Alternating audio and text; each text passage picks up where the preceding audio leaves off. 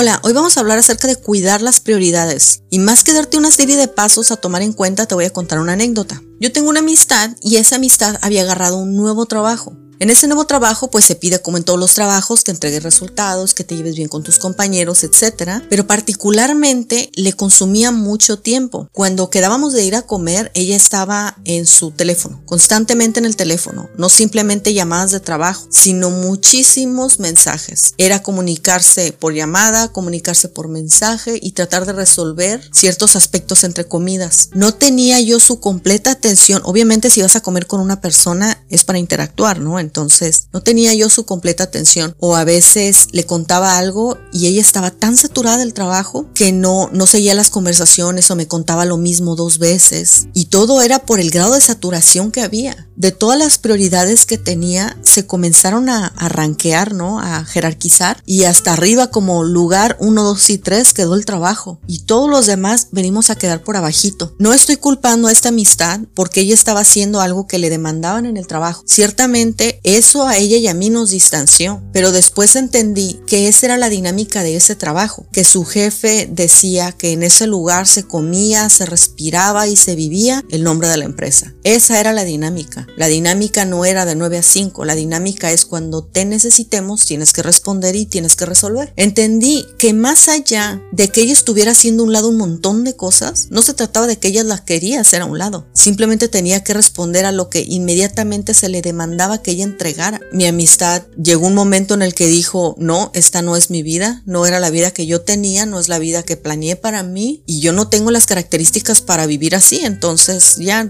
renunció a su trabajo y todo bien, ¿no? Pero mi punto es cuidar nuestras prioridades. Creo que siempre la primera prioridad debe ser la familia. Es nuestro sistema de apoyo, son quienes nos confortan, quienes de verdad nos conocen, quienes pueden saber que algo nos sucede, lo estemos externando o no. E indiscutiblemente son a las personas que queremos incondicionalmente, queramos quererlas o no. Y eso me lleva a recordar otra cosa. Hace como dos años estuve de voluntaria en una organización en la parte de mercadotecnia y se requerían mucho, se requería mucho de mí, muchas cosas que yo podía ayudar. Y yo estaba primero encantada con poder colaborar, estaba ayudando a niños, o sea, las personas que hemos tenido el privilegio de crecer con nuestros papás en una en un hogar seguro, hemos sido ciertamente muy afortunados y no era el caso de los niños, entonces yo quería ayudar con todo lo que pudiera y comencé a seguir el mismo patrón de esta amistad, no tanto como en las horas de comida o fines de semana, pero sí lo que se requería lo estaba yo haciendo, página de internet, anuncios, todo. Y llegaba un momento en el que yo me di cuenta que en este caso obviamente era un servicio, no me estaban pagando, ¿no? Yo lo sabía, no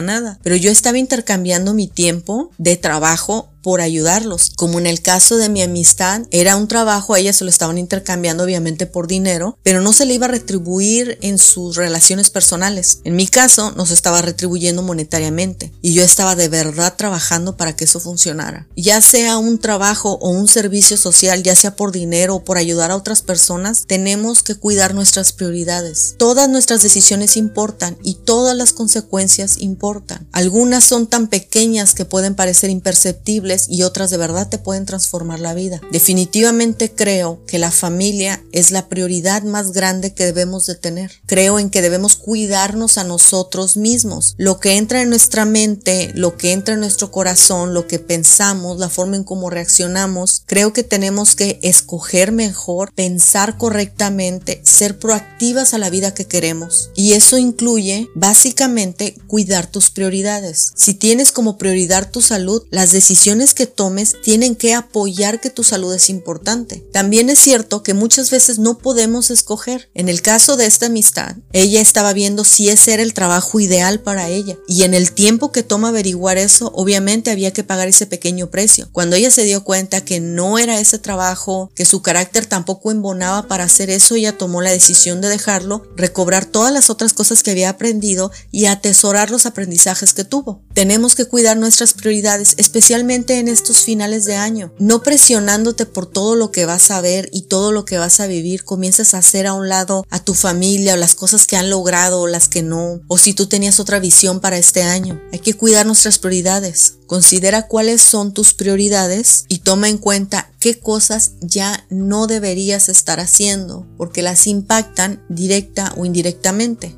Vida solo tenemos una y todos queremos mirar hacia atrás y sentirnos satisfechos con lo que hayamos logrado. Y eso incluye nuestras decisiones y nuestras prioridades. Nos vemos la próxima.